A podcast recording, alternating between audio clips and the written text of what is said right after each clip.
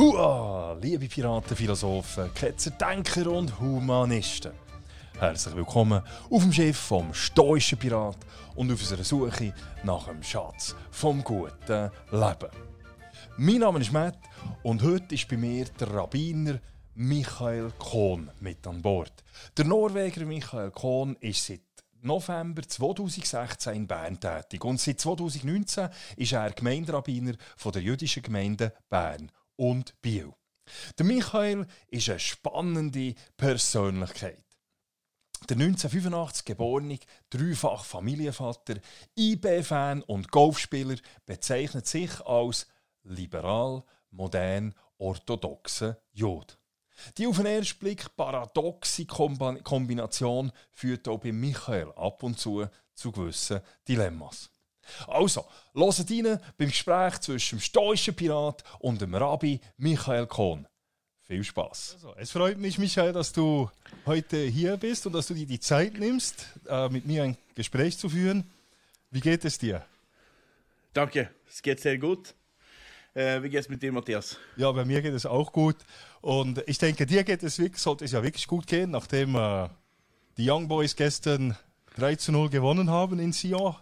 Genau, das hilft ja. Das hilft. Ha? Für uns ein, einfache Men Menschen hilft das natürlich sehr. genau. Hast du dir das Spiel angeschaut? Ich habe dann später, leider war es immer noch äh, Pesach, also unser Oster. Ja. So, und dann benutze ich keine äh, Elektronik. Ja. Also ich leider und Eben fragt mich leider noch nicht, wann sie spielen sollen und wann, wann nicht. Ja. So, ich könnte das nicht selber schauen, aber später habe ich das natürlich äh, angeschaut, die Highlights. Ja. Ja, sie haben ja etwas, sie haben ja dominiert, aber erst am Schluss dann noch die Tore geschossen. Jetzt, ähm, du bist ja eben, du bist eigentlich großer IB-Fan, das kennt man von dir. Bereitest du dich schon darauf vor, auf die Meisterfeier nächsten Sonntag eventuell? Ja, äh, das ist ja es, äh, wunderbar. Ich bin nicht äh, gewöhnt, ein, ein Fan zu werden von etwas, was, was gewinnt, mindestens ja. im, im, Fußball.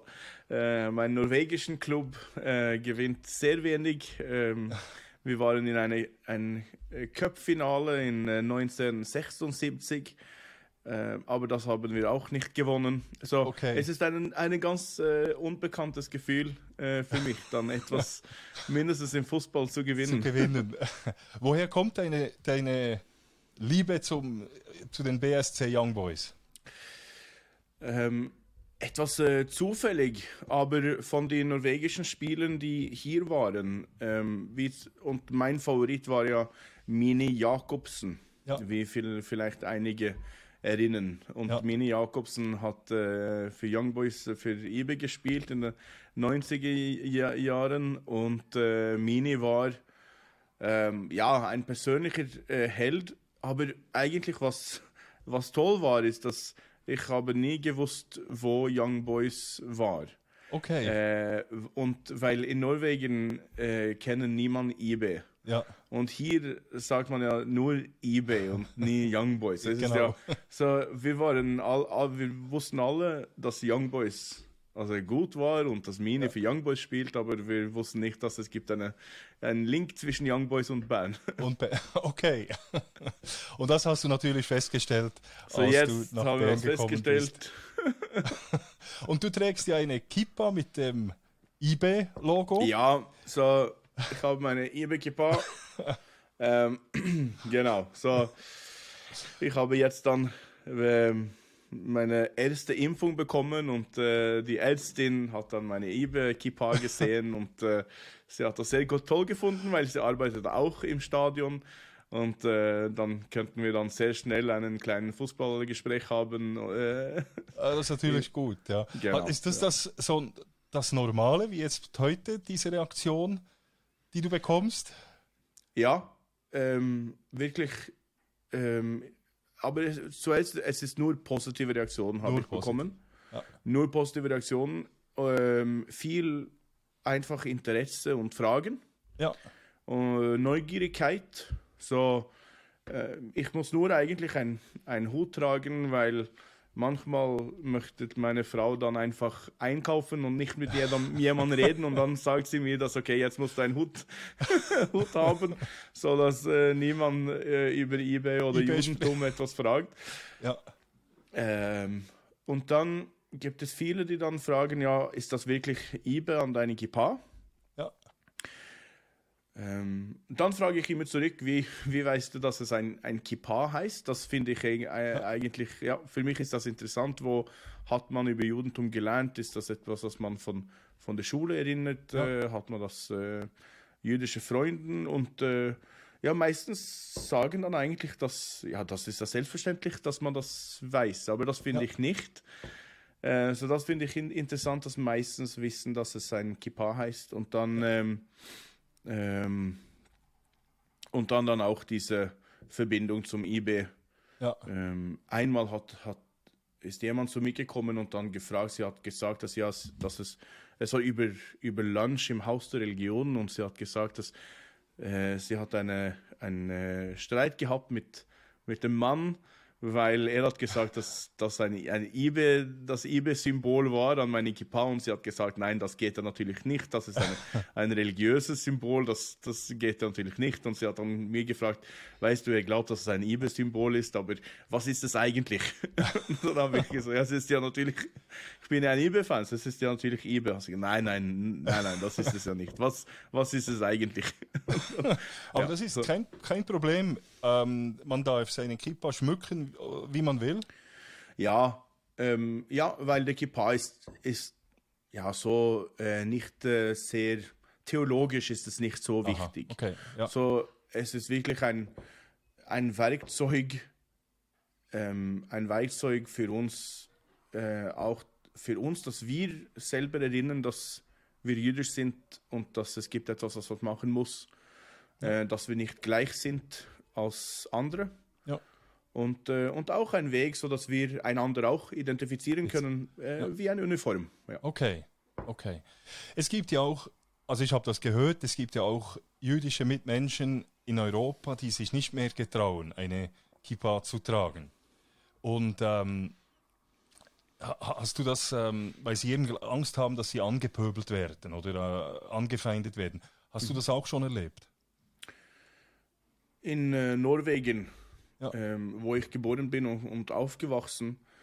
In Oslo habe ich da das erlebt, äh, ein- und zweimal.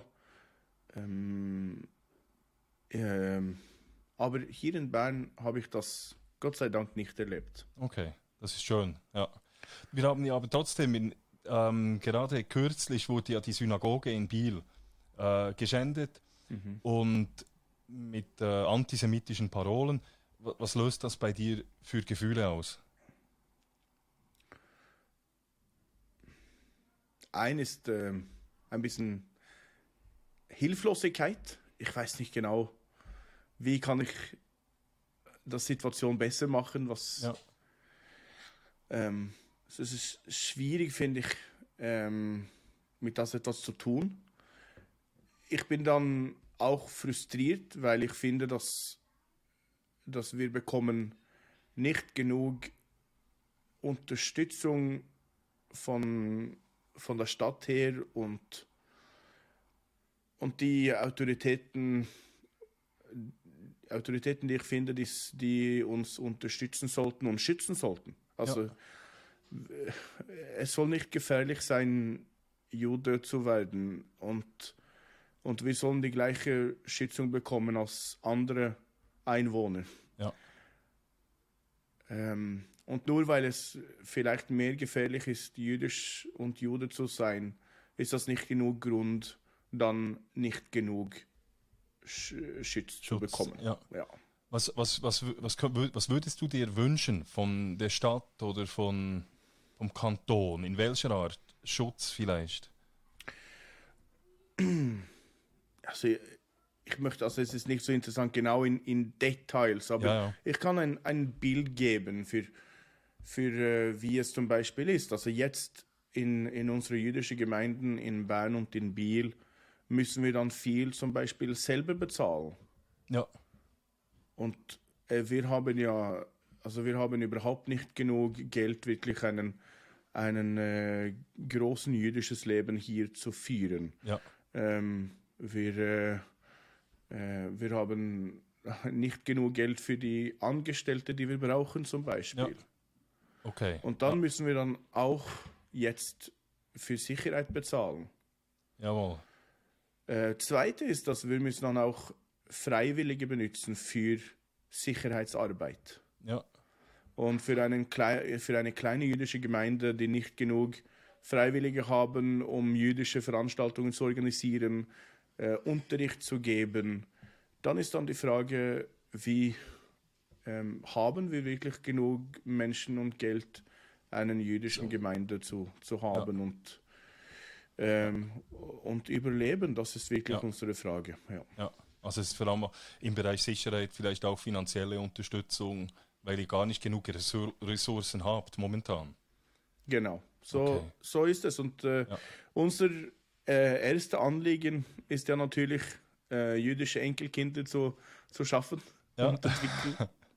Und das braucht, das braucht viel Zeit, es braucht Ja. wirklich viel Mühe und viele Freiwillige, Ja. äh, viel Einsatz äh, von einer ganzen jüdischen Gemeinde. Also wir haben wirklich nicht genug Leute für zum Beispiel ja, ähm, äh, Sicherheitsarbeit zu machen. Wir, äh, wir brauchen Leute in der Küche, die Kuchen backen und Ja. äh, Kinder schauen und äh, unterrichten und so weiter. Ja. All die freiwilligen Arbeiten, die, die es zu tun gibt eigentlich. In, Genau, Ja, genau. Und deshalb, so das macht ja natürlich unsere Arbeit viel schwieriger. ja, ja, das sehe ich, ja.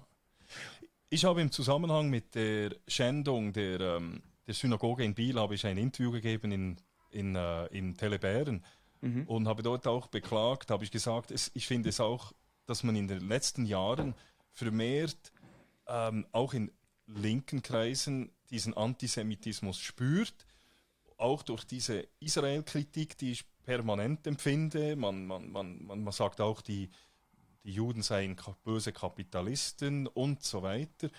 Und ich habe dann gesagt, mich stört dieses, diese einseitige Israel-Kritik und ich glaube, dass genau diese Israel-Kritik auch den Antisemitismus wieder vermehrt salonfähig macht. Ich wurde dann ziemlich harsch angegangen oder angegriffen von den, vor allem den Juso-Kreisen und so weiter. Ja, das kann ich mir vorstellen. ja. Aber wie siehst du das? Wie spürst du das? Ist das so? Oder bin, liege ich da völlig falsch? Oder ist das so, dass äh, dies auch zunimmt? Ich, ich glaube, dass äh, es hilft natürlich nicht. Es ist eine andere Art vielleicht von Antisemitismus, von was Ja. wir, äh, von was gewöhnlich ist. Ja. Aber es ist natürlich eine Art von Antisemitismus, wenn man Israel dämonisiert. Ja. Israel-Dämonisierung ist, ist für ähm, alle ähm, respektierte Definitionen ist das auch Antisemitismus. Ja. Äh, Und das bedeutet zum Beispiel, so was ist Dämonisierung von Israel? Zum Beispiel ein Doppelstandard. Ja. Wenn man einen Standard für Israel hat und einen anderen für, für andere Staat, Staaten, Genau. dann, dann ist das eine, eine Art von Dämonisierung. Ja. Ähm, oder wenn man zum Beispiel, und das, das sieht man ja auch oft, also ein, eine Art von äh, Motiven, Ja. dass man, dass man sagt oder glaubt, dass es gibt einen, ein schlechtes Motiv von was Israel macht. Ja. Es ist natürlich, schlechte Sachen machen viele verschiedene Länder, das ist ganz Ist klar. klar. Ja. Aber wenn man zum Beispiel dann, und das passiert ja oft mit dem äh, Israel- und Palästina-Konflikt zum Beispiel, dass es gibt ein Motiv von ähm, Völkermord zum Beispiel, äh, das, ist, das ist eine Art von, von äh, Dämonisierung. Ja. Ja. Und das wirkt sich natürlich dann auch auf die Grundstimmung aus. Ja. Wenn, wenn du jetzt, wa- was würdest du sagen, was könnte man dagegen unternehmen, gegen diesen Antisemitismus? Ähm, ich möchte etwas Einfaches äh, empfehlen oder vorschlagen, Ja. äh, was eigentlich auch praktisch ist und deshalb glaube ich, dass es hilfreich ist. Ähm, aber vielleicht glaubt jemand, dass es äh, vielleicht banal ist, aber ich glaube, es ist hilfreich. Und das ist, man soll die unpopuläre Mittagsgäste werden. Ja, Und das bedeutet, wenn du zusammen mit Freunden bist ja, und du hörst, dass jemand sagt etwas, was nicht okay ist, dann braucht es viel Mut to it takes Ja. lots of courage to be Ja, the unpopular dinner guest. Ja. Genau. Und du musst dieser Guest werden, der sagt, hey, du, das so kann man nicht sagen. Und wenn du das weiter sagst, dann, dann muss ich etwas vielleicht also machen, nicht physisch, aber vielleicht gehen und sagen ähm, äh, und sagen, weißt du, vielleicht bekomme ich weniger Einladungen, ja. äh, aber ich möchte auch nicht in, äh, mit solchen Freunden dann äh, Mittagessen. Genau. Also es braucht Zivilcourage, Ja, hinzustehen und zu sagen, Ja. wenn man findet, es ist etwas nicht richtig. genau. Ja. Aber, aber wir, wir überlegen sehr oft, dass wir müssen solche große Sachen machen, Protesten öffentlich, Ja. aber wirklich, wir finden so viele ähm, Ant Antisemitismus und auch Ja. äh, Rassismus äh, zwischen in unseren Freundkreisen und, äh, und dort sollen wir auch dann genug Mut haben. Ähm, aber Das das, ich finde es so schwierig. Ich selber Ja. finde es so schwierig, ich habe das sehr oft erlebt. Ähm, auch Antisemitismus, wenn man zum Beispiel ähm, ähm, habe ich ein gutes Beispiel. Ja, wenn ich in Israel gelebt habe, Ja. habe ich dann mehrere so Sightseeings gemacht mit äh, norwegischen Freunden. Ja. Und dann haben dann einige dann manchmal gesagt, oh, ähm, euch Juden, ihr, ihr seid so gut in Aufbauen und, äh, und Sachen zu entwickeln. Ja. Und das tönt wunderbar und das ein Kompliment. Aber Ja, es ja. ist ja natürlich nicht okay, einen solchen Gruppen äh, äh, über Gruppen so zu denken, ist genau was wir, Ja. was wir vermeiden sollen. Und dann genug, auch man muss dann auch, ähm, du musst, äh, you have to, to be quick, you know, du Ja. musst also schnell denken Schnell reagieren. und Ja. schnell überlegen, dass, ey, das, genau. Und man kann, sehr oft bekommt man dann ein Gefühl, dass, okay, etwas stimmt eigentlich nicht, aber schwierig genau zu wissen, was stimmt nicht. Aber man soll dann schnell überlegen, dass, nein, das, so kann man nicht sagen. So kann man nicht über Juden, auch wenn es gut ist, Ja. soll man nicht so über alle Juden, Juden reden. sprechen. Ja. Also auch wieder ein Stereotyp natürlich. genau. Und, und, Genau. und wenn wir jetzt von Stereotypen sprechen, was sind so die, die Stereotypen, die dich am meisten aufregen, wo man sagt, über Juden? Die du sagst, das nervt mich jetzt wirklich, das ist so ein, ein Stereotyp, das man immer sagt. Mhm. Etwas, das dich stört. Dass wir zu viel über Holocaust reden. Ja.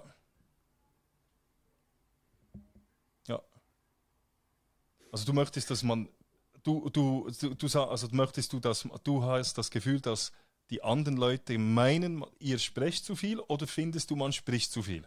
Nein, ich finde, dass ein, ein Stereotyp ist, ähm, ist, dass Juden reden zu viel, Zu viel, über ja. Holo das Holocaust. Ja. Und das ist zum Beispiel ein, wir, ma- man macht, ähm, äh, ist vielleicht nicht jeden Jahr, jedes Jahr, aber ähm, jedes zweites Jahr gibt es ein, äh, ein Research von, was heißt äh, Anti-Defamation League, ADL.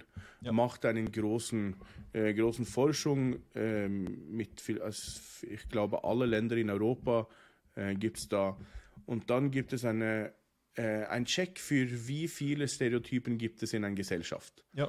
Und dann bekommt man, gibt es dann auch ein Prozent und zum Beispiel, wie viel antisemitische Stereotypen gibt es dann zum Ja. Beispiel in der Schweiz.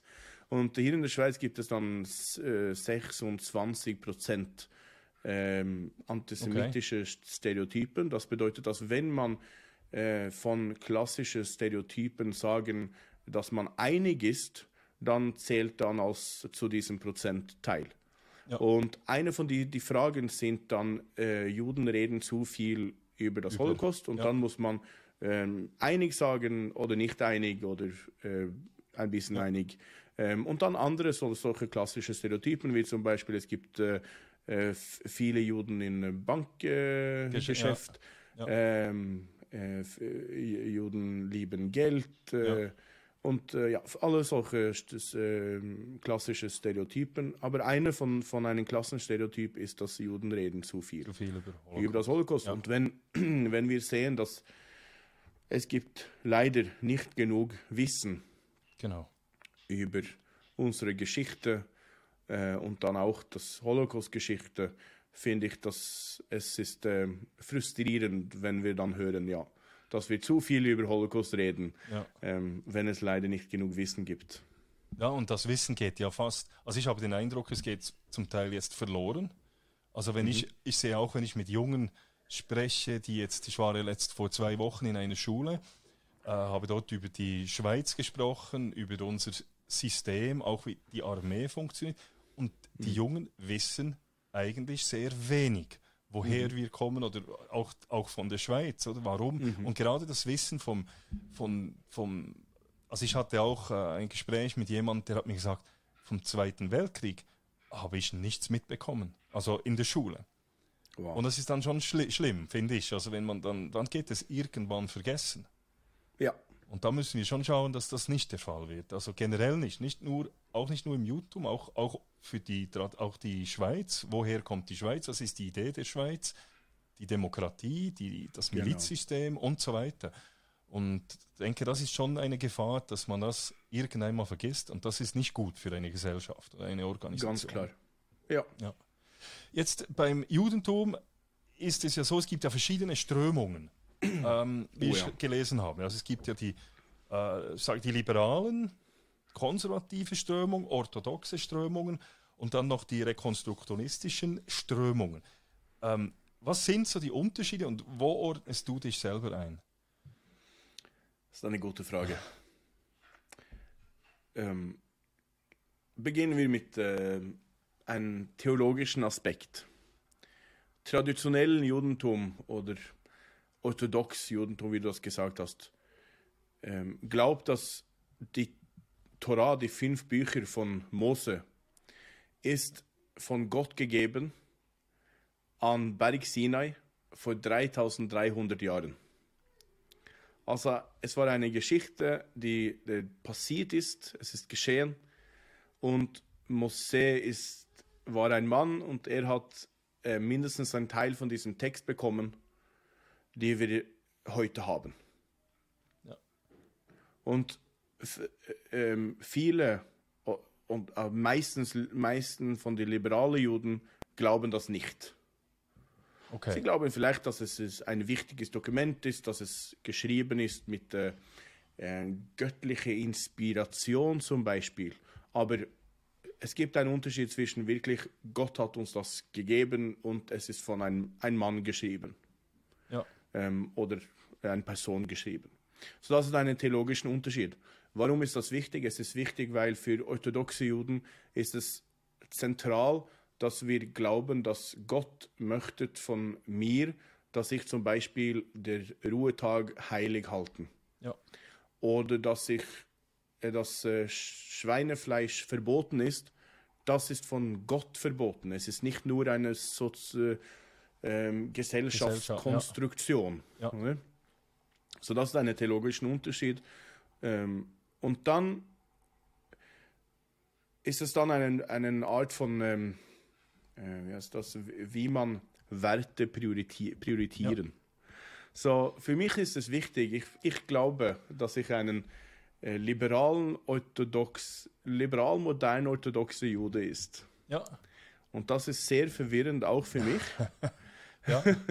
Und es ist sehr schwierig, gleichzeitig äh, alle diese Sachen dann äh, gleichzeitig zu werden, äh, liberal, modern und orthodox. Ja. Das ist, dort gibt es natürlich äh, genug Paradoxen Klar. ja. äh, für ein ganzes Leben. Aber es sagt, es sagt dann auch etwas über, welche Werte finde ich wichtig. Ja. Und für mich ist das äh, zentral und dort gibt es da auch einen Unterschied zwischen orthodoxe und liberale Juden zum Beispiel. Welche Werten sollen wir priorisieren, wenn es gibt einen, einen Konflikt zwischen verschiedenen Werten? Ja. Und dort finde ich mich auch, ich möchte gern dann gleichzeitig liberal, modern und orthodox werden. Manchmal geht es nicht, manchmal bin, bin ich dann 20, 20 und, und 60 Prozent. Ähm, und manchmal muss ich dann da mich selbst fragen, ähm, jetzt möchte ich dann der, das liberale Wert priorisieren. Ja. Äh, was bedeutet das für meinen orthodoxen Teil? Ähm, wie Okay. unorthodox bin ich jetzt, wenn ich dann jetzt die Liber das Liberale priorisieren und dann ähm, gleichzeitig, wenn ich sage, nein, jetzt nehme ich das, äh, das orthodoxen Weg, was bedeutet das für meine liberale Seite? Wie illib illiberal bin ich dann zum Beispiel? Ja, ja. Was hast du, vielleicht, eben du hast es gesagt, es ist etwas paradox vielleicht. Gibt es, hast du ein Beispiel, wo du mit dir selber eben in der Diskussion bist oder äh, aushandeln musst, ob du jetzt eher liberal oder orthodox bist? Wo hast du vielleicht so ein Dilemma?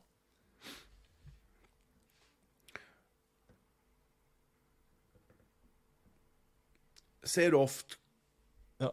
kommt es ein Dilemma vor mit, mit Frauen und Ritualen. Ja, wie viel Frauenengagement in, in ein typisches, ähm, typische Ritualen in der Synagoge zum Beispiel. ja, Und das ist, es ist zuerst ist es etwas Neues, dass Frauen in der Synagoge gibt und dass es Frauen interessiert sind in diese, in die Ritualen, die in der Synagoge äh, sind zum Beispiel, ist eine, äh, eine moderne, äh, moderne ähm, äh, Situation und äh, und das und für unsere Texte und für unsere Regeln äh, gibt es Sachen, wo äh, wo jetzt dann Frauen, ähm, die für Frauen verboten sind. ja, Und das ist natürlich einen ganz, äh, das ist eine, eine illiberale Sache. Und äh, dort müssen wir dann uns müssen wir dann uns fragen, genau, okay, warum ist warum ist etwas verboten ähm, und und was können wir mit das machen? Ähm, wir haben ähm, ha, habe ich ein ganz klares Beispiel vielleicht. Ja, in unserer Synagoge es ist eine äh, Arch Architektur-Herausforderung, äh, aber in unserer Syna- Synagoge hier in Bern haben wir ein Emporie, ja, wo die Männer sie sitzen unten und die Frauen oben Ja. an der Emporie. Und das ist, finde ich, jetzt äh, nicht mehr ähm, äh, nicht wertvoll, aber äh, vorteilshaftig. ja, Die Frauen, mein, die Frauen sitzen so weit weg von was, von was passiert, von, ja, von äh, wo wir singen, von wo wir lesen. Äh, sie, es ist schwierig zu sehen, schwierig zu hören und es ist schwierig zu spüren, dass man ein, ein man wirklich äh, mitteilt. Und, Ja. und das möchte ich gern ändern. Okay, und dann und dann müssen wir, ich glaube, wir müssen als Gemeinde versuchen jetzt dann die, die Synagoge irgendwie ein, ein, ein, in einen anderen Weg strukturieren, sodass die Frauen unten kommen können, äh, näher zu wo alles äh, passieren, wo, wo, wo der Kantor, also der Vorbeter steht zum Beispiel. Ähm, und das ist, es ist nicht verboten, aber dort gibt es natürlich äh, Fragen von Tradition. Wir haben diese Synagoge gehabt seit 1905. okay. Ähm, Es war für mehr als 100 Jahre war es gut genug. Ähm, und jetzt müssen wir das und jetzt mü- müssen wir das ändern Ja. äh, und alle die alle solche Fragen ja, Ja, ja. und ähm, und ich sehe natürlich ganz klar als äh, orthodox gibt es Vorteile es so zu bewahren weil das ist unsere Tradition ja. Und, äh, und es war in diesem Synagoge gen fast genauso, haben äh, viele von unseren Großeltern so äh, ge gebeten und gesungen und, und jetzt möchten, möchten wir das ändern. Und das ist ja, als einen traditionellen Mensch ist das schwierig. Schwierig, ja. Aber man muss ja natürlich dann äh, die, äh, dann hat dann meine liberale Seite dann äh, vielleicht gewonnen Ja. und gesagt, nein, die äh, Vorteile, das zu ändern, Ja. sie sind wichtiger. Ja. die, mit dem, also das hat ja auch mit Zeitgeist zu tun. Also der Zeitgeist ändert sich. Äh, man braucht aber auch immer wieder Tradition. Ich bin da auch überzeugt. Es ist wichtig, dass man gewisse Traditionen beibehält. Man kann nicht einfach alles über den Haufen werfen. Und eine Rolle spielt ja hier auch der technologische Fortschritt. Also die Gesellschaft ändert sich auch mit dem technologischen Fortschritt. Und in den jetzt letzten ja, vor 10, 15 Jahren war es ja enorm, was wir erlebt haben. Internet, äh, iPhone, alles und so weiter. Wir sprechen heute remote miteinander. Das wäre vor 15 Jahren nur per Telefon gegangen. Also unglaublich. Und das hat ja auch einen Einfluss auf den Zeitgeist. Und nichtsdestotrotz, der Mensch braucht Spiritualität. Aber was er heute kann, er kann eigentlich aufs Internet gehen und er kann sich überall informieren und, und ja, sich das zusammen, selber fast eine Religion oder Lebensphilosophie zusammenschustern. Er kann etwas bei, sag ich mal, etwas im Judentum nehmen, etwas im Buddhismus, etwas in der mhm. Philosophie, was auch immer. Was bedeutet das, diese Globalisierung und diese Vernetzung jetzt für, für, für dich als Rabbi, aber auch für, für das Judentum generell? Und diese Tendenz, dass sich die Leute ihre eigenen Philosophien und Religionen zusammenschustern. Mhm. Zuerst ist es ja natürlich wunderbare Möglichkeiten.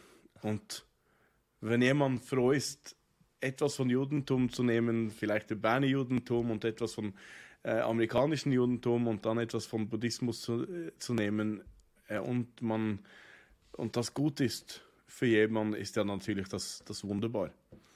Ähm, für äh, aber ich glaube, es, es gibt etwas Besonderes mit religiösen Ritualen. Ritualen und also Traditionen brauchen wir, wie du sagst. Ritualen werden wir, werden wir entwickeln. Wenn wir das nicht haben, entwickeln wir es, weil, äh, weil so leben wir und, ja. so, und wir spüren, dass wir, wir brauchen es in unser Leben. Besonders mit zum Beispiel, wenn wir, wenn wir mit Tod beschäftigt sind zum Beispiel, ja. brauchen wir Menschen äh, Ritualen. Ja. Ähm, einfach zum Beispiel, weil weil das erste Gefühl ist Hilflosigkeit. Und wenn, wenn es ein Ritual gibt, dass du musst es, du musst so machen, äh, du musst es in diesem Weg machen, mit diesem Leuten musst du es machen, dann, das, dann ist es einfach, okay, gut, dann so mache ich das. Auch wenn man wirklich hilflos ist, hilft dann ein Ritual uns, äh, uns zu einrichten und weitermachen, auch wenn wir genau, wir haben, auch wenn wir keine Ahnung haben von, von wie, gibt es dann Ritualen dort, die uns sagen, nein, jetzt musst du es so machen in diesem Zeit und in diesem Weg. Dann, dann glaube ich, dass es gibt etwas Besonderes mit religiösen Ritualen, weil sie sind äh, religiöse Rituale, sie sind äh, äh, schon gemacht von jemandem, von einer äh, früheren Generation. Es ist gemacht in einem fast genauen Weg, in einer genauen Art, wie wir das jetzt machen. Und das spricht sehr oft äh, als ein religiösen Ritual. Wie zum Beispiel, mindestens uns Juden, wie wir beten zum Beispiel. Ja. Es ist auf Hebräisch eine Sprache, die wir fast jetzt nicht äh, verstehen, meistens von uns hier in Bern. Wir verstehen nicht Hebräisch, aber wir beten immer noch, äh, immer noch aus dieser, ja. dieser okay. Sprache. Ja. Und das ist natürlich, weil es für uns ein Gefühl äh, gibt von einem religiösen Ritual. Es war genau so gesagt von meinen Eltern und Großeltern ähm, in einer bestimmten Zeit, in einem bestimmten Weg. Und das finde ich, das ist schwierig dann zu ersetzen mit etwas anderes. Ja. Und wir können natürlich, ähm, ja, wir, wir versuchen ja jetzt uns auch hier in Bern äh, zu ähm, äh, einrichten mit äh, Zoom und unseren ja. neuen Möglichkeiten. Wir versuchen uns jetzt natürlich, wie immer, äh, versuchen uns jetzt zu entwickeln, weil ja, wenn wir nicht uns entwickeln, dann sterben wir natürlich. Genau. Äh, sollen wir auch sollen wir auch, glaube ich. Also wir, ja, eine Religion, die nicht sich entwickelt, hat, äh, hat keine Zukunft. Zukunft, ja. So, das, das muss man, das soll man. Die Frage ist natürlich, wie, und da streiten wir wie, wie viele andere. Aber jetzt mit Zoom, äh, wir haben ja jetzt begonnen mit äh, Gottesdienst auf Zoom. Ja. Wir lernen viel auf Zoom, was auch für uns ist ein, glaube ich, das wichtigste religiöses Ritual, die wir haben, ja. ist das Lernen. Das machen wir jetzt auch auf Zoom. Okay. Ähm, und ähm, so neue Möglichkeiten, also Beerdigungen, Beerdigungen machen wir auch auf Zoom. Okay. Und dort vielleicht haben wir dann eine ähm, dort haben wir eine Herausforderung getroffen, weil ich finde, dass es gibt einen Unterschied zwischen ähm, ein, äh, ein Zuhörer und ein Teilnehmer. Äh, ja, right? Ja. ja. Und, und das für mich ist ein bisschen schwierig mit Beerdigungen zum Beispiel. Ja. Ich finde, wir, wir sollen nicht Zuhörer haben zu einer Beerdigung. Genau Wir sollen mitteilen, wir sollen, wir sollen Empathie zeigen. Ja. Wir sollen unsere Präsenz, soll jemand spüren. Und das können wir jetzt, finde ich, mindestens wie wir das jetzt haben äh, hier in Bern. Wir haben technologisch nicht diese Möglichkeit. Ja. Ich glaube, wir werden es bekommen. Ähm, vielleicht mit 5G will es, äh, Ja. will sich vielleicht etwas äh, sich ändern. Aber genau, aber, aber wenn wir auch gewöhnt sind mit Zoom, wenn wir, wenn es spürt, dass wir zum Beispiel ähm, mit jemandem zusammen sind, wenn wir auf Zoom sind, jetzt glaube ich, dass es nicht eigentlich intuitiv, was wir spüren. Wir, wir spüren, dass wir mit jemandem reden, aber sind wir wirklich zusammen, wenn wir auf Ja. Zoom sind? Und das glaube ich, das Gefühl habe ich nicht. Ja. Für, für, für das gibt es zu viele, there's too many freezing, too many, Ja, ja. Äh, genau, es ist zu, zu viele Probleme mit, mit unserem Internet, mit Zoom, mit äh, was soll ich jetzt drücken, hörst du mich, hörst du mich nicht. Genau. Und, das- und, und das hilft nicht zu diesem Gefühl, jetzt bin ich da mit dir. Aber das glaube ich, das wird sich ändern. Ja. Also ich denke, dass ja, es ist sehr interessant jetzt. Das ist die, die Entwicklung, die, die, du beschreibst, ist ja genau auch in der Wirtschaft oder in anderen Organisationen, nicht religiösen. Ich erlebe das bei der Arbeit auch. Es gibt gewisse Sachen, die man sehr gut remote von zu Hause aus machen kann. Und handherum braucht es Momente, wo man den anderen eben auch spürt. Also nicht nur sieht am, am Computer, sondern auch Genau. ja, irgendwo auch den Menschen auch spürt, wie es ihm geht. Und, und ich denke, das ist ganz wichtig, was du gesagt hast. Diese Rituale, Rituale sind wichtig für eine Gemeinschaft. Ich glaube, die kann man nicht wirklich ersetzen. Man kann es schon zwar probieren per Zoom, gewisse Sachen, aber gewisse Rituale gehen nicht, denke ich, per Zoom oder irgendwie. Andere hingegen, vielleicht eben das Lernen und so, wieso nicht? Das ist vielleicht sogar ein Fortschritt, wird vielleicht sogar einfacher durch das und man kann vielleicht sogar mehr lernen. Also ich Genau. denke, man muss da dieses, diesen Weg eben finden. Das ist von dem her eine sehr Korrekt. spannende Zeit. Ist, ist, du hast ja auch einen ähm, Podcast seit Ende Jahr, Ja. glaube ich. Äh, Genau, der ja. heißt The Rebbetzins Husband. Ich finde es ein sehr Ja. cooler Name, weil wenn ich es richtig interpretiere, dann heißt das der Ehemann der Frau des Rabbiners. Genau, korrekt. Also, und, und ist das auch, dieser Podcast, ist das auch eine Art Reaktion auf, auf was wir heute leben? Also eine Modernisierung, Corona und so weiter vielleicht? Oder wieso hast du das angefangen? Es war äh, eine Möglichkeit für mich, dann meine wöchentliche Rede, Predigt, der ich äh, normalerweise in der Synagoge halte. Und wir haben dann die Synagoge im Oktober geschlossen. Wir sind jetzt seit äh, drei Wochen sind wir jetzt wieder offen. Ja. Aber es war dann, ja, ich habe mich dann gefragt, wie kann ich dann meine, meine wöchentliche Predigt über die Tora, äh, wie kann ich das zu meinen Mitgliedern dann geben? Und das war ähm, so, dann äh, habe ich dann eine, über einen Podcast dann überlegt. Ich war schon ein Podcast-Fan äh, schon von viele, viele Jahren. Also ich, äh, ich wusste ja dann, was es war. Also es war nicht neu für mich. Äh, wie man das macht, das habe ich, äh, das wusste ich nicht. Aber äh, äh, so das habe ich dann gelernt und, und dann habe ich dann einen Weg gefunden, wie ich dann meine Gedanken über die Tora-Lesung dann meinen Mitgliedern geben könnte. Ja. Wie, ist das, wie ist das Feedback von deinen Mitgliedern?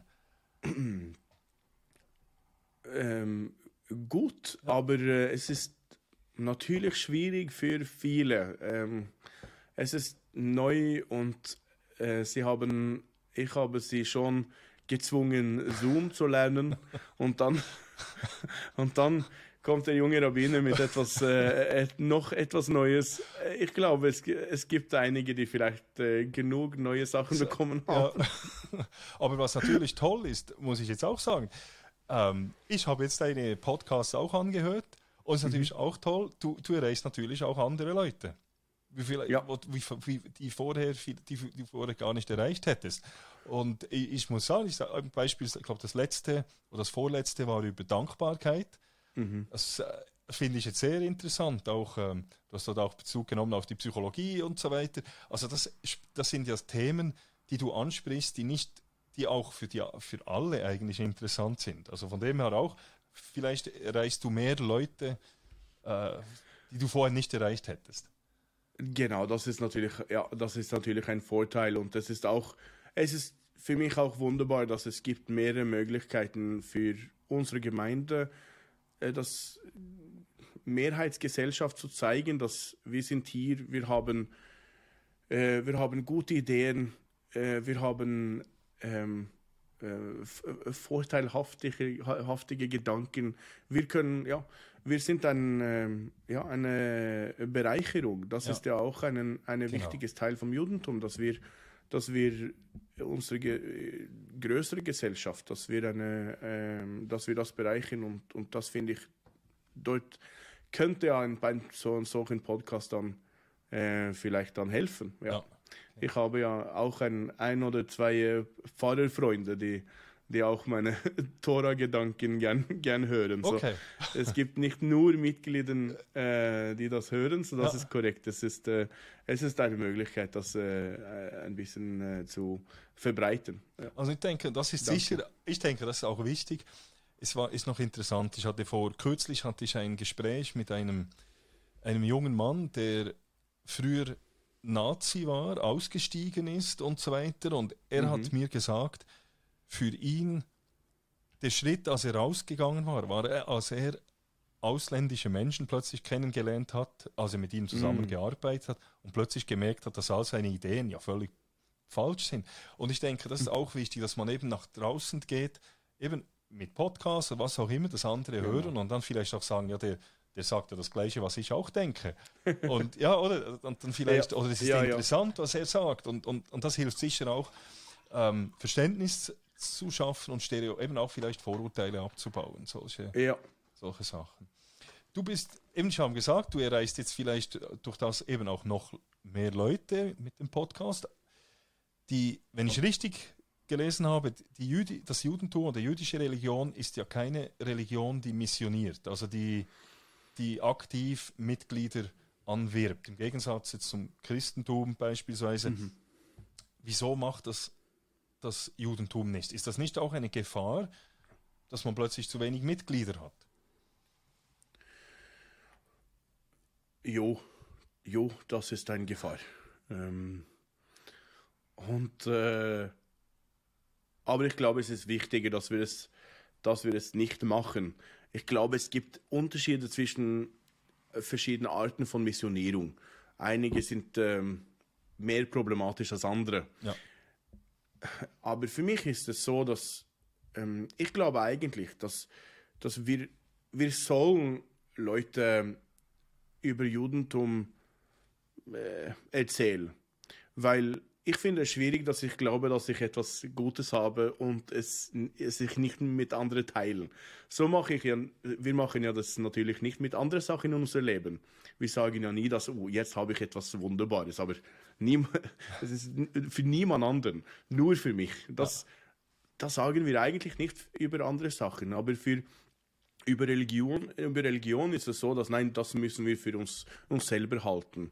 Und für mich ist das eigentlich grundsätzlich schwierig, weil ich glaube, äh, Judentum in viele verschiedene Arten gut ist und das möchte ich mit anderen eigentlich teilen. Ja. Was ich schwierig finde, ist, dass ich glaube, dass wir haben verschiedene Verpflichtungen zu unserer Kultur, die wir, die wir jetzt haben oder die wir von unseren Eltern bekommen haben. Ich glaube, ich habe Verpflichtungen zum Juden, zum das jüdische Volk, ich habe Verpflichtungen, zum Beispiel meine jüdische Geschichte, jüdische Erbe und jüdische Kultur. Ja. Und wenn ich das zum Beispiel verlasse, dann ist dann eine Frage, ja, was, was passiert dann mit, dieser, mit diesen Verpflichtungen? Ja. Und das, deshalb finde ich es schwierig, dann ähm, Missionierung schwierig, weil, weil ich habe keine Ahnung, was, was für Verpflichtungen du hast, Matthias, ja. äh, gegenüber deiner Familie, deiner genau deine Tradition und, und Religion oder Kultur. Und deshalb ist es wirklich, finde ich, gefährlich, dass ich zum Beispiel plötzlich äh, über, also viel über Judentum mit dir teilen, weil, ja. weil dann kann ich, äh, kann ich zum Beispiel dann diese Verpflichtungen beeinflussen, ja, genau. ohne wirklich zu wissen, was gibt es für äh, für Schaden, wenn du zum Beispiel sagst, okay, jetzt möchte ich meine Kultur verlassen, ich, jetzt, ich möchte zum Judentum konvertieren. Ja. Und deshalb finde ich, dass diese, die Missionierung, die wir, ähm, also jetzt in Bern ist es ja manchmal äh, eine Jehovas, äh, Ja, ja. Jehovah's Witnesses here and there und, und äh, es ist nicht äh, wirklich so äh, vielleicht gefährlich, aber ich finde es, ich finde es schwierig, dass sie ähm, manchmal dann zu mir kommen und über Christentum reden, Wo- ja. ohne überhaupt zu wissen, was für, was für äh, ähm, Verpflichtungen habe ich ja. zum, äh, zum Judentum. Ja. Ja. Wenn jetzt jemand aber zum Judentum äh, konvertieren will oder Jude werden möchte, wie, wie müsste er vorgehen? Wie geht das? Dann muss man ähm, zuerst muss man den Rabbiner finden. Ja. Äh, entweder durch äh, seinen Podcast oder, oder Gemeindewebsite oder E-Mail. Und dann, und dann äh, schreibt man eine E-Mail zu den Rabbinern und sagt, äh, normalerweise, ich habe viel über Judentum äh, überlegt äh, und jetzt weiß ich nicht genau, was ich machen soll. Ja. Und dann haben, habe ich dann eine Sitzung mit, äh, mit jemandem und, äh, und dann frage ich, von wo kommt diese Motivation, was gibt es für Familienhintergrund, äh, ähm, äh, glaubst du an Gott und was ist eigentlich dein Interesse mit Judentum? Ja.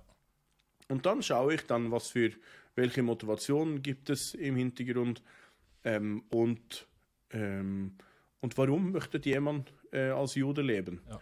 Und wenn man dann ähm, und dann gibt es einen, äh, einen Prozess, einen Konvertierungsübertrittsprozess Ja. äh, in der jüdischen Gemeinde hier in Okay. Bern mit mir. Man lernt für ungefähr zwei, drei Jahre lernt man über Judentum, ähm, aber mehr eigentlich ähm, das ähm, Kultur, also wie genau wie lebt man als Jude? Ja. Was sagt man, was sagt man nicht, was für Lingo gibt es? Ja. Alle solche Kultur, weißt du, alle solche Sachen, was wichtig ist für Ja. Kultur ähm, und ähm, and to fit in, Ja. genau. Oder? So das ist, das muss man auch lernen und das nimmt Zeit. Ja. Ja. Ähm, und dann am Schluss ist dann die Frage, wenn jemand bereit ist und möchte äh, zu das jüdisches Volk zuhören Ja. und dann auch zu unserer Religion. Weil es gibt ein Volk, ein jüdisches Volk Ja. und das Kultur von das jüdische Volk, das ist Judentum, das Religion. Und man muss zu beides dann übertreten. So, es ist ein bisschen anders, als wenn man zum Judentum, zum Christentum, oder Christentum, Islam ja. das mache zum Beispiel, ja, wo das Religion und Theologie ist eigentlich im, äh, die, die Hauptsache. Und für uns ist das zuerst ist dann die Frage, bist du bereit, äh, ein Teil von das jüdische Volk zu leben? Und wenn ja, dann ist dann die Frage, ja, glaubst du an Gott? Möchtest du alle die Verpflichtungen halten? Und dann kann man einen Übertritt machen. Okay. Was sind jetzt für die, was ist jetzt so das wichtigste, die wichtigste Essenz des Judentums? Also wenn jetzt eben, wir haben jetzt darüber geredet, to fit in, aber was ist jetzt so, wenn jetzt du generell jemandem sagst, was ist die Essenz des Mhm. Judentums? Das ist eine sehr schwierige Frage. Äh, ich glaube, ich habe versucht, das, äh, das heißt auf Englisch ein Elevator Pitch. Ja, Das ist, oder du bist in ein, äh, was heißt das, ein Lift? Ein Lift, you're ja. in einem Elevator, ja. genau. Das ist ein Lift und du hast jetzt äh, drei Etagen Judentum zu erklären, oder? genau. 17 Sekunden Judentum zu erklären. Ähm, und ich habe versucht, das zu, zu machen und schreiben. Es ist, äh, es ist so schwierig. Ich glaube, ähm, etwas, was Wichtiges ist im Judentum, was ich immer dann ähm, äh, immer wieder zurückkomme, ist, äh, ist die Opferungen. Ja. Wir sollen ein, steht dann, man soll eine Opferung machen am Morgen und eine Opferung machen am Abend. Und das sagt dann die mündliche Torah, die wir haben. Im Judentum haben wir eine schriftliche Torah, das ist die fünf Bücher von Mose. Und dann, was unterscheidet Judentum von Christentum zum Beispiel, ist eine mündliche Torah. Ja. Auslegungen und Erklärungen. Ja. Und in unserer mündlichen Torah steht es, dass das das wichtigste Satz ist im ganz im Judentum überhaupt. Dass wir machen eine Opferung am Morgen und eine Opferung am Abend. Und das ist schwierig zu verstehen, weil wir haben eigentlich, also wunderbare Sachen, wie zum Beispiel, du sollst an einen Gott glauben oder du sollst deine Nächste lieben. Äh, du sollst nicht machen, was du nicht machen möchtest, was andere zu dir macht, zum Beispiel. Alle diese klassische, wunderbar religiöse Sätze. Aber hier sagt unsere mündliche Torah, nein, du sollst eine Opferung machen am Morgen, eine Opferung am Abend. Das ist das Wichtigste im das ganze Judentum. Ja. Und warum ist so? Ich glaube, die Erklärung ist, dass das Fokus ist an die kleinen Ritualen, Ja. die kleine gewöhnliche wöchentliche Sachen. Sie sind die wichtigste. Ja. Und die Feiertage, wir haben wunderbare große ähm, Feiertage im Judentum, wie, wie alle anderen Religionen. Ja. Aber das ist nicht das Wichtigste. Und die Frage ist dann natürlich, warum ist das nicht das Wichtigste? Und ich glaube, weil, weil wirklich ein, Leu uns Menschen zu beeinflussen, braucht es etwas, ähm, ähm, was, etwas, äh, something constant. Ja. Etwas, das immer wieder Beständiges, Und, ja. Genau, und, und oft. Ja. Einen Fest einmal oder zweimal pro Jahr, das ist, es ist toll dann, aber es macht wirklich nicht einen großen Genau. Unterschied. Es macht nicht einen großen Beeinfluss an unsere Menschen. Deshalb finde ich, dass ich glaube, die, die Antwort ist dann zu deiner Frage, ist, was ist das Wichtigste? Äh, Das ist die, die ähm, ständige kleinere Ritualen, die wir im Judentum haben. Ja. Okay. Ähm, zum Beispiel, ähm, was sollen wir essen? Ja. Was sollen wir essen heute zum Abendessen?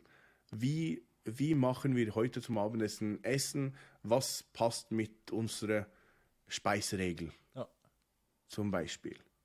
Das ist, äh, ist eine einfache Frage, aber es kommt immer wieder vor jeden Tag. Okay, ja. Was soll ich heute einkaufen? Was ist, was ist erlaubt für mich zu kaufen? Was ist erlaubt zu essen? Was ist nicht erlaubt zu essen? Es kommt immer wieder vor. Und das macht einen großen, großen Einfluss. Ja. Ja. Also die Kleinigkeiten, die, eigentlich die, all, die täglichen, beständigen Kleinigkeiten, das ist, was es ausmacht. Genau. Ja, Es ist wichtig zu erinnern, dass es gibt mehrere Wochentage als Feiertage ja okay. Ja, in unserem Leben. genau, das stimmt. Das stimmt. Du bist, kommen wir etwas zu dir als Person. Du bist ja, eben du hast gesagt, du bist Norweger. Du bist seit 2016 in Bern. Ähm, zuerst warst du stellvertretender Rabbiner und jetzt seit 2019 bist du, 2019 glaube ich, oder? Bist du Genau. der Ja. Rabbiner. Als du in die Schweiz gekommen bist, an was, oder, oder was, an was musstest du, musstest du dich am meisten gewöhnen in Bern oder in der Schweiz? ähm, äh, Abfallstage. Dass ich nur meinen Abfall dann äh, äh, nehmen kann am Dien jetzt am Dienstag und Freitag. Ja, Das war das Schwierigste. das ist Das war, ja, mit das war, war ich und meine Frau nicht gewöhnt. ja, Äh, und äh, und äh, genau, es ist immer wieder eine Frage hier bei uns. Äh, können wir jetzt mit dem Abfall jetzt rausgehen oder ist es morgen? Wann ist das eigentlich? Und ist es jetzt eine, heute ein Feiertag oder nicht? Kommt jemand heute? Genau. Das, das ist, das ist so, das ist bei vielen Expatriates, äh, die haben da Mühe mit dem. Das ist etwas typisch Schweizerisches. das stimmt. genau. Das stimmt. Genau. Was gefällt dir am meisten, oder was gefällt dir am besten in der Schweiz? Was ist so, was du sagst, ah, wenn ich jetzt zurückgehen würde, das würde ich am meisten vermissen?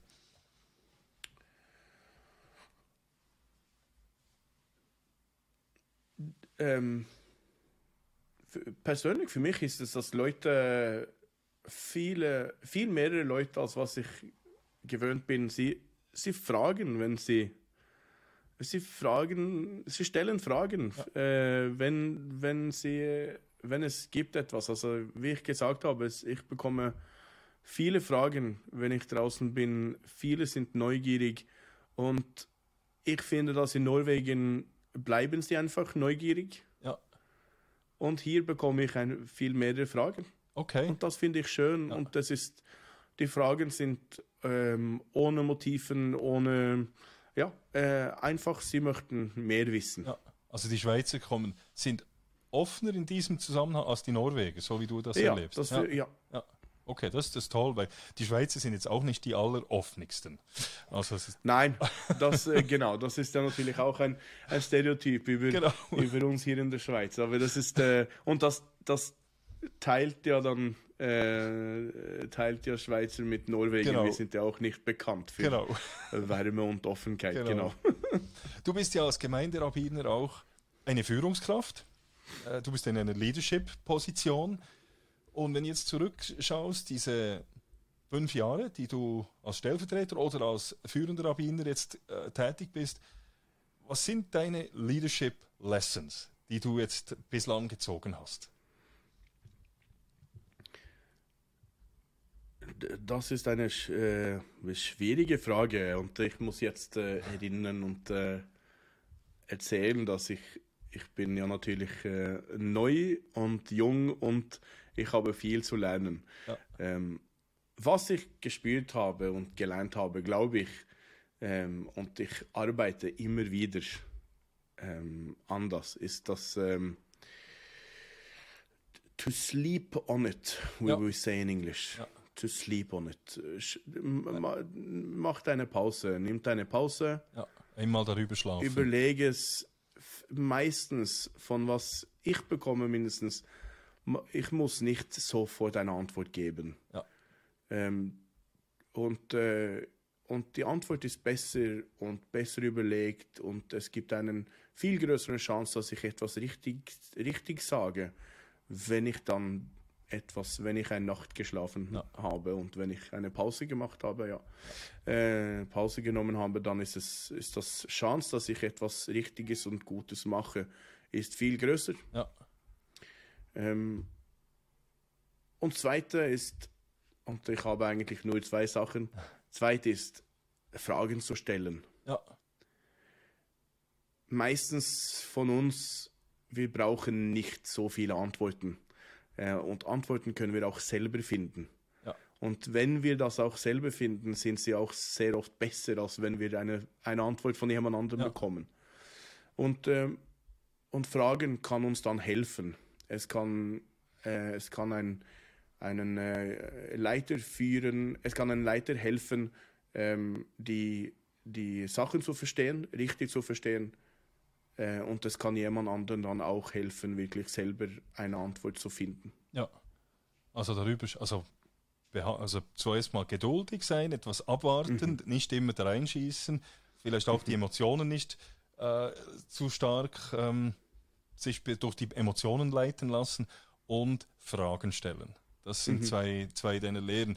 Jetzt, wenn ich jetzt trotzdem noch etwas darauf eingehe, wenn du jetzt, äh, wenn mhm. jetzt ein junger Mann zu dir kommt, der jetzt die Talmud Schule, die Yeshiva, glaube ich, sagt man dem, ja. abgeschlossen hat und jetzt ja. eine Gemeinde, ein, oder die Smicha, sagt ja. man, bekommt, äh, übernehmen darf. Und der kommt jetzt zu dir und sagt, äh, Michael, ich übernehme jetzt dir eine Gemeinde.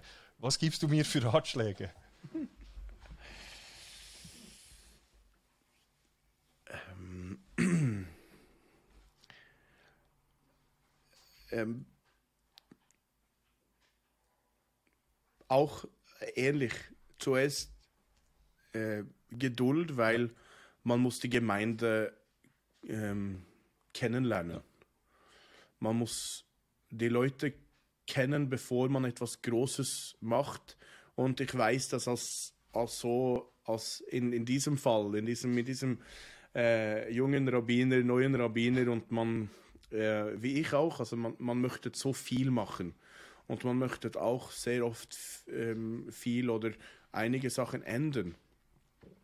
Und das ist, äh, und ich glaube, dass es ist wichtig, dass man zuerst äh, Geduld hat und man lernt äh, die Geschichte von der Gemeinde, Geschichte von den Leuten und die Familien und man, man versucht zu verstehen, okay, warum, warum ist dann diese Gemeinde und warum sind wir jetzt in dieser Situation, in diesem Lage.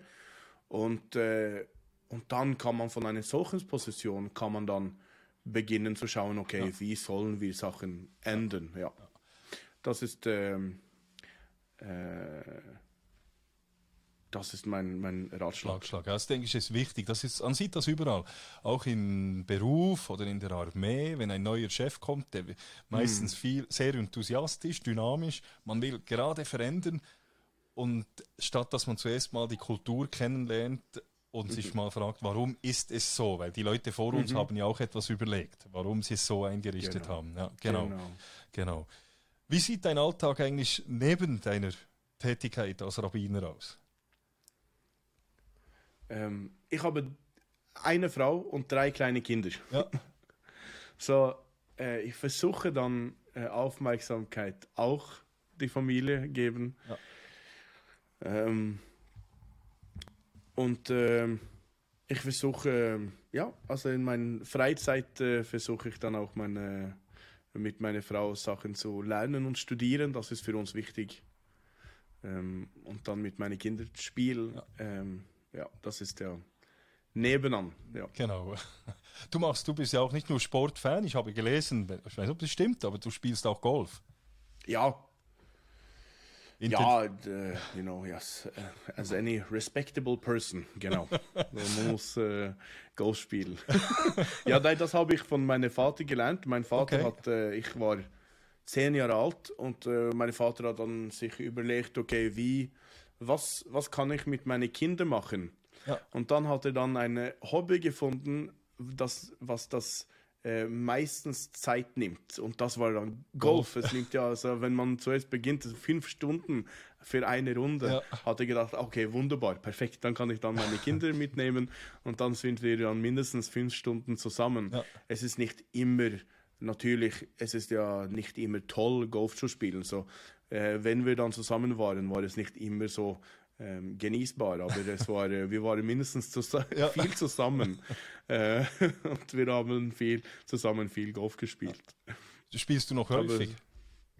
Nein, leider hier in der Schweiz äh, nicht so viel. so viel. Es ist äh, ja, es war es ist viel teurer hier in Ja. der Schweiz als, Ja. als andere äh, Orten in Europa. Ich glaube, weil es war in Norwegen zum Beispiel in den 90er Jahren war es wahnsinnig populär. Ja. Und äh, wir haben viele Golfsachen gebaut und, äh, und dann kommt etwas anderes. Und, äh, und dann äh, ist es dann plötzlich billiger. Ja. So, ähm, ich habe jetzt nicht die Möglichkeit gefunden hier in der Schweiz, aber in der Sommer, wenn ich dann in Norwegen bin, im den ganzen Monat Juli, dann spiele ich dann mit meinem Vater. Ja. Okay. Es ist auch noch etwas, was ich sehr interessant finde im Zusammenhang mit dem Judentum und jetzt eben dem Sport, ist, die Juden sind heute nicht wirklich bekannt als Athleten. Also heute ist so das Stereotyp, der, der Jude ist nicht sehr sportlich, ist intellektuell und so weiter. Und wenn man jetzt aber die Geschichte anschaut, und vor allem die in Amerika, dann ist es genau das Gegenteil der Fall. Und es ist, ich, bin, ich komme selber vom Boxsport her noch, mich fasziniert der Boxsport. Und die Juden waren ja in den, im goldenen Zeitalter des Boxen, also zwischen 1900 und 1940, waren sie die Könige der, der, des Rings. Also einer von sieben Weltmeistern in dieser Zeit war Jude. Und ich habe nur zwei, drei Namen. Benny Leonard, der war 19 Jahre lang ungeschlagen und gilt heute noch als der zweitbeste Leichtgewichtsboxer hin, hinter Roberto Duran. Also das ist noch heute so. Oder Barney Ross, der war dreifacher Weltmeister. Jackie Fields, der Jakob Finkelstein hieß, war Olympiasieger, jüngster Box-Olympiasieger, den es je gegeben hat, mit 16 Jahren und das 1924 in Paris. Und auch im Basketball, das wissen sehr viele Leute nicht, der Basketballsport in der USA, die NBA, die wurde Genau. im ersten Hälfte des 20. Jahrhunderts, waren fast alles nur Juden, die dort dominiert haben. Also ich habe dort auch Namen aufgeschrieben wie Ossi Schechtmann oder Dolph Scheiß, die, die, die dominierten, oder? Und plötzlich ist das weg. Und wieso hat sich das in den letzten 70 Jahren so verändert? Kannst du dir das erklären? Nein, nein, ich habe das versucht herauszufinden, aber ich habe nicht etwas wirklich, äh, äh, also nicht gute Erklärungen gefunden. Es ist, ähm, ich glaube auch, dass dort sind wir ja in diesem, äh, im Boxing und auch in, in Wrestling Ja. waren wir auch, äh, ähm, war, gab es auch viele Juden, äh, besonders bevor, äh, bevor das Holocaust Ja.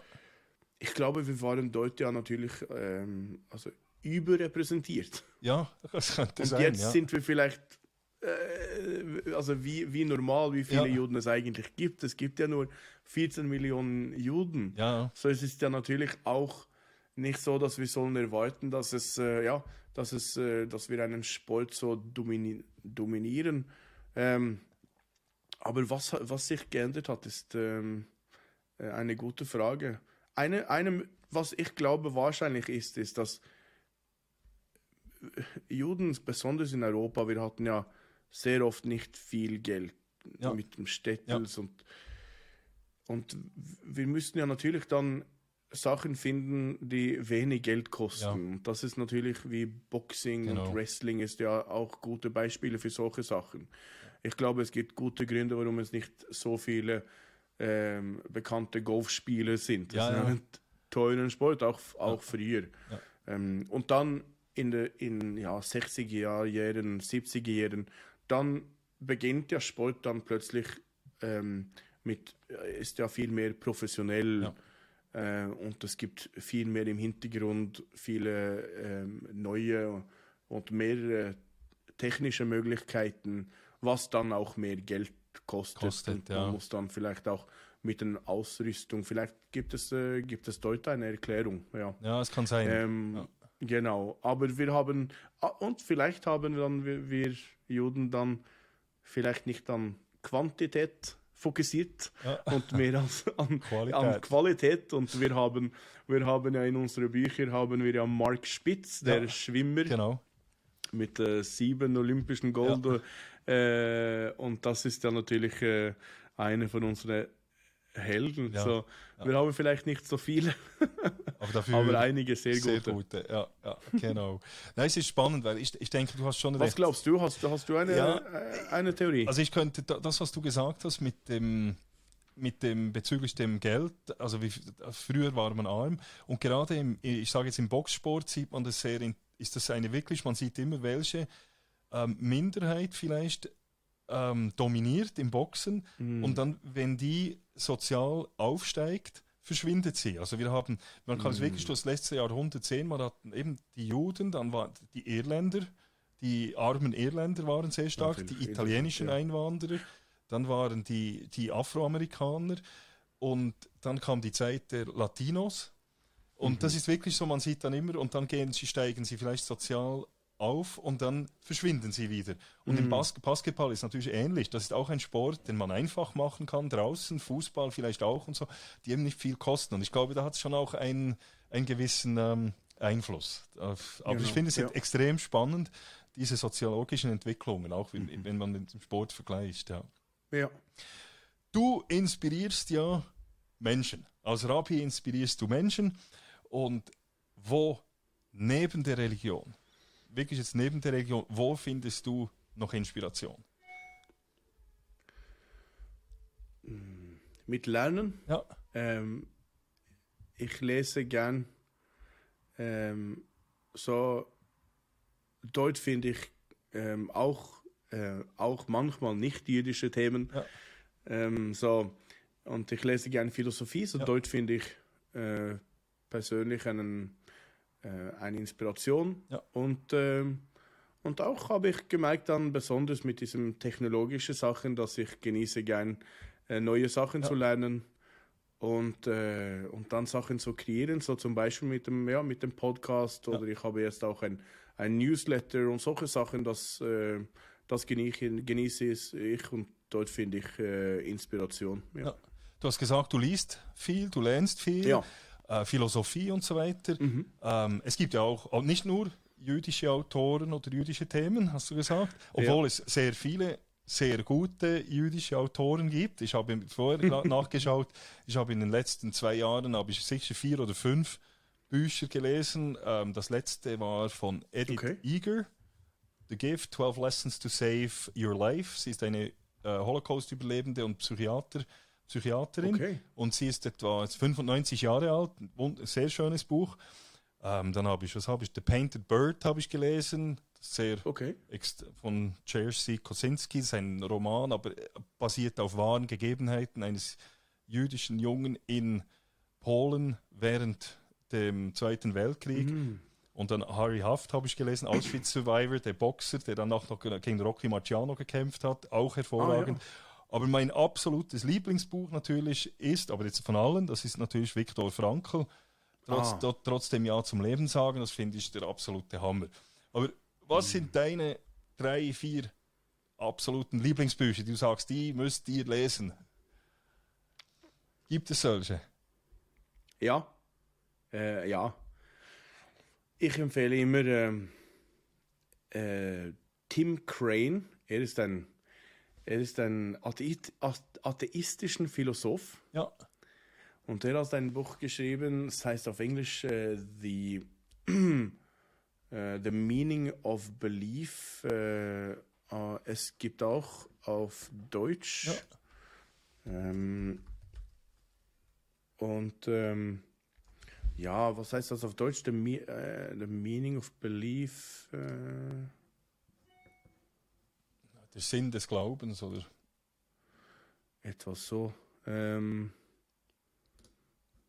versuche jetzt das zu finden, aber ist vielleicht nicht äh, wichtig. Er, ist, er versucht mindestens, was er macht, ist, dass er, er versucht, Religion zu erklären für ja. Atheisten. Ja.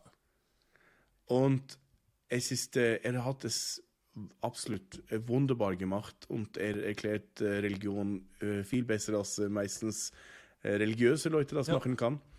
also das ist, das ist eins.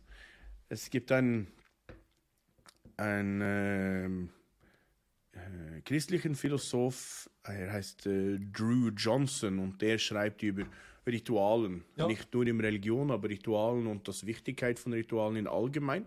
Ja. Ähm, das empfehle ich. Ähm, ja. Und dann, äh, ja, jetzt bin ich dran, äh, ähm, ja, über Judentum muss ich ja natürlich etwas, äh, etwas auch äh, empfehlen und das ist äh, äh heißt The Principles of Judaism. Ja. Und das ist von Sam Liebens geschrieben. Das ist ein, also eigentlich sehr schwieriges Philosophie über Judentum. Ja. Ähm, und ich habe vier Bücher bekommen. Letztes Buch ist, äh, und das ist nicht nur für Juden, aber es ist über jüdische Themen. Ja. Äh, und das habe ich dann heute gelesen. Ich habe es zufällig hier, okay. wirklich zufällig. Das heißt Faith Without Fear auf, ja. ähm, auf Englisch. Ja. Äh, und das ist über moderne Orthodoxie. Wie kann man modern orthodox werden? Was bedeutet das? Was heißt das und wie sieht es aus? Und dort glaube ich, das ist wichtig für alle Religionen, finde ich. Also wie ähm, weil es ist nicht nur, es ist nicht besonders für, für Judentum, aber es ist eine Art von, ähm, ähm, man muss äh, Religion, wir müssen jetzt, wir müssen jetzt uns selber fragen, wie überlegen wir jetzt Sachen und Themen wie zum Beispiel Frauen ja. in unserer Religion, ja. Frauen und Ritualen, ähm, das Frauenstatus, ähm, unser Beziehungen zum, zum Homosexualität ja. zum Beispiel, alle ähm, solche wichtige Zeitgeist-Themen. Äh. Wir müssen jetzt äh, dann, wir müssen uns jetzt fragen, okay, was, was haben wir bis jetzt gedacht? Warum haben wir das so gedacht? Und auch dann natürlich, wo möchten wir eigentlich gehen? Ja. Und wenn wir dann wissen, ja, weißt du, wir möchten eigentlich gleich wir möchten gleiche Berechtigung haben, gleich äh, äh, Equality, Full ja. Equality. Frauen sollen alles, alles machen, zum Beispiel. Ja. Oder dann ist dann die Frage natürlich, okay, was, wo gibt es äh, Herausforderungen und wie können wir diese Herausforderungen ja. lösen? Ähm, und äh, um das ein bisschen spezifisch zu machen, ist das für Religionen sehr oft ein, eine Frage von, was heißt auf Philosophie Essentialismus. Ja. Das bedeutet, dass wir, es gibt eine Natur in verschiedenen Sachen. Menschen zum Beispiel.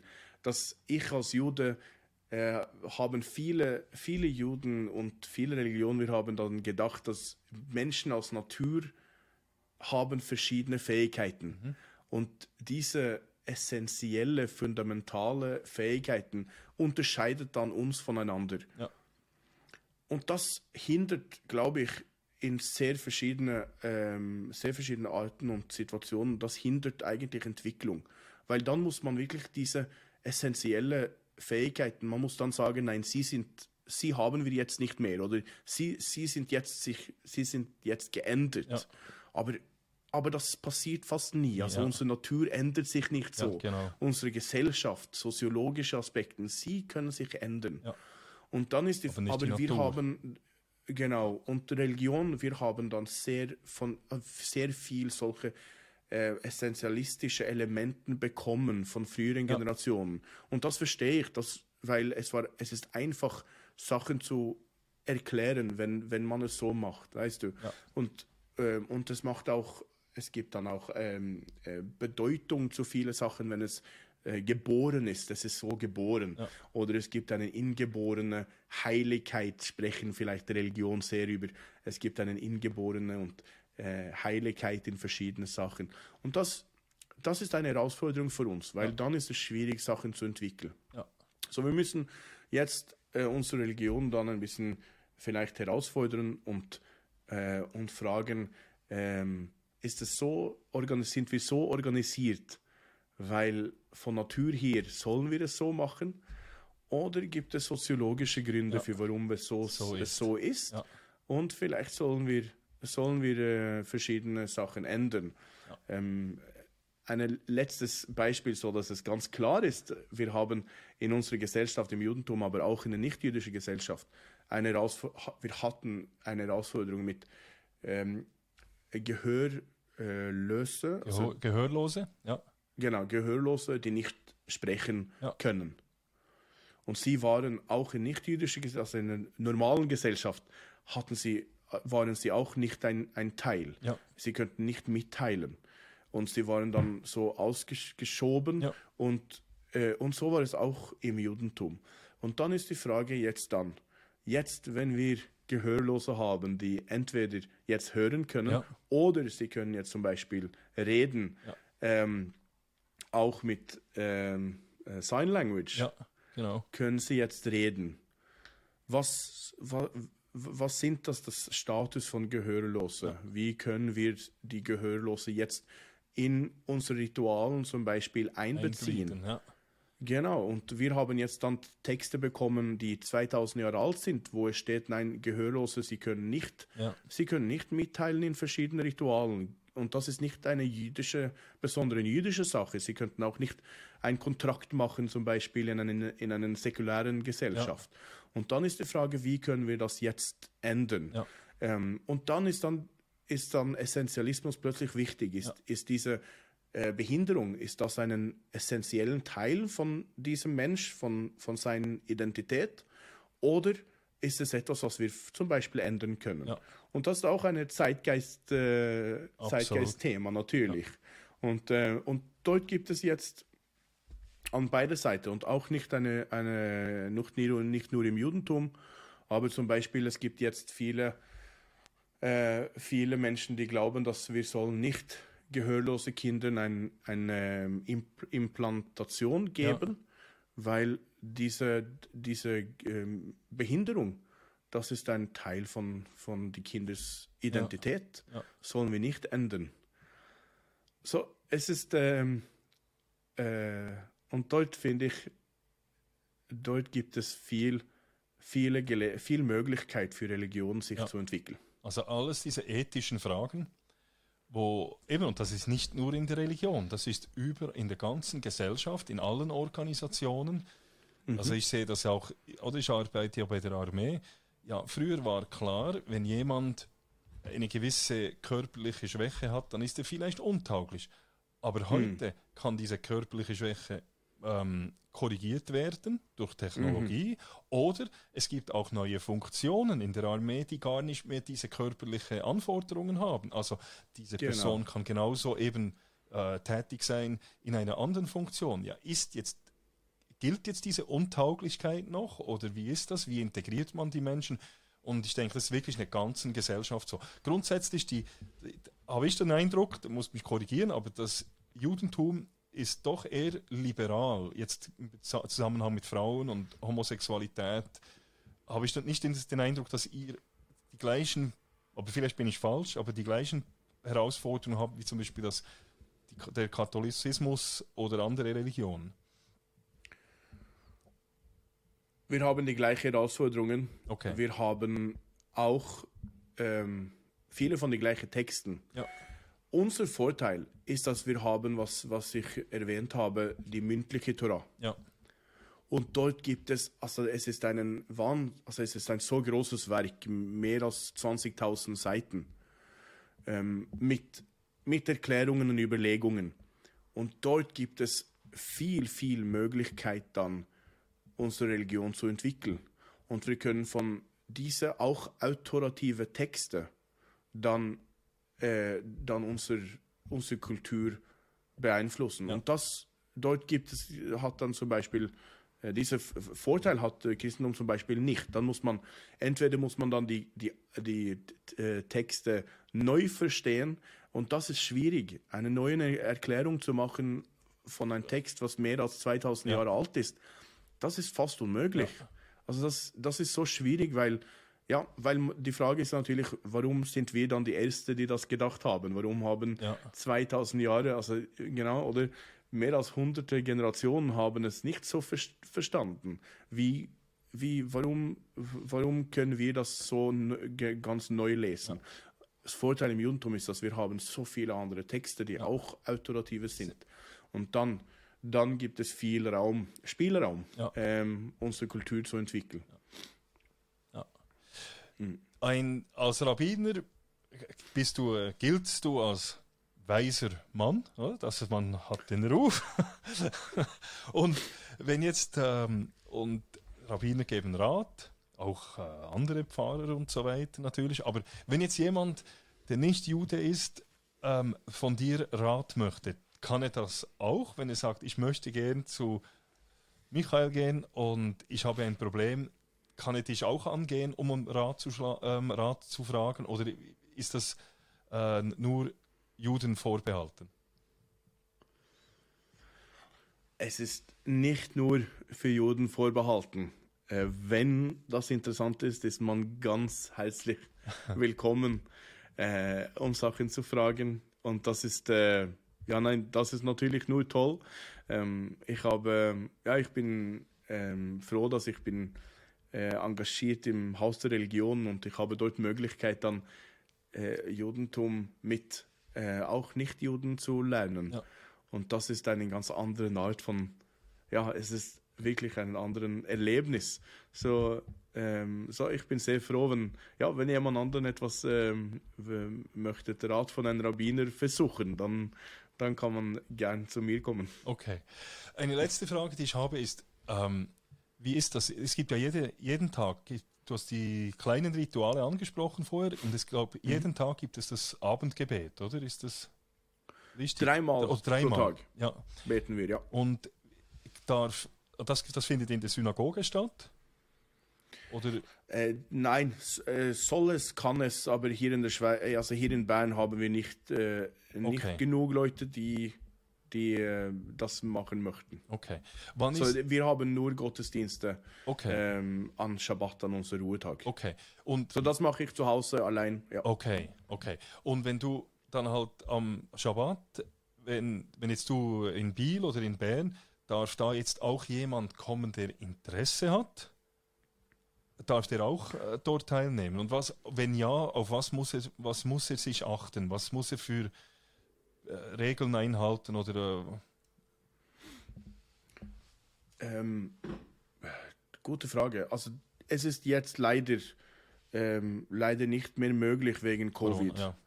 Ja, so jetzt ist es so schwierig, dass, dass es ist jetzt nur für Mitglieder. Ja. Aber wir möchten ja, äh, wir möchten sehr gern Judentum äh, zeigen und wir möchten sehr gern, dass, dass mehrere und andere über Judentum lernen, weil das ist das beste Weg, Stereotypen zu, zu kämpfen. So, wir sind sehr offen und wir möchten gern mit, äh, ja, äh, dass jemand kommt und mit uns äh, betet, ist, ist wunderbar. Was soll man sich achten? Man soll mit, mit anderen Leuten reden. Ja. Äh, ein Gottesdienst im Judentum ist äh, nicht wie, äh, wie viele andere. Und wir sind ja in eine, in eine Kirche zum Beispiel, ist es sehr formell ja. und feierlich und äh, ja, es ist sehr äh, still und äh, entweder singt man oder oder man ist eigentlich man ist äh, still ja. und stumm.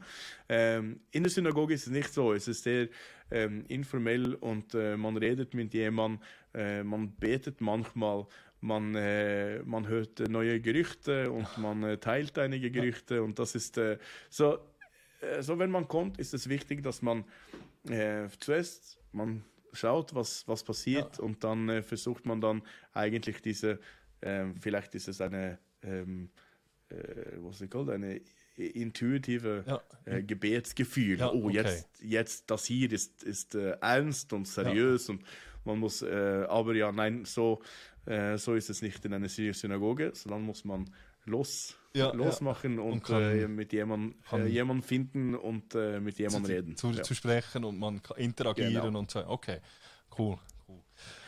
Ja, dann Jetzt trotzdem die aller, allerletzte Frage. Gibt es etwas, das ich vergessen habe, dich zu fragen oder was du sagst, das möchte ich unbedingt noch mitteilen? Oh.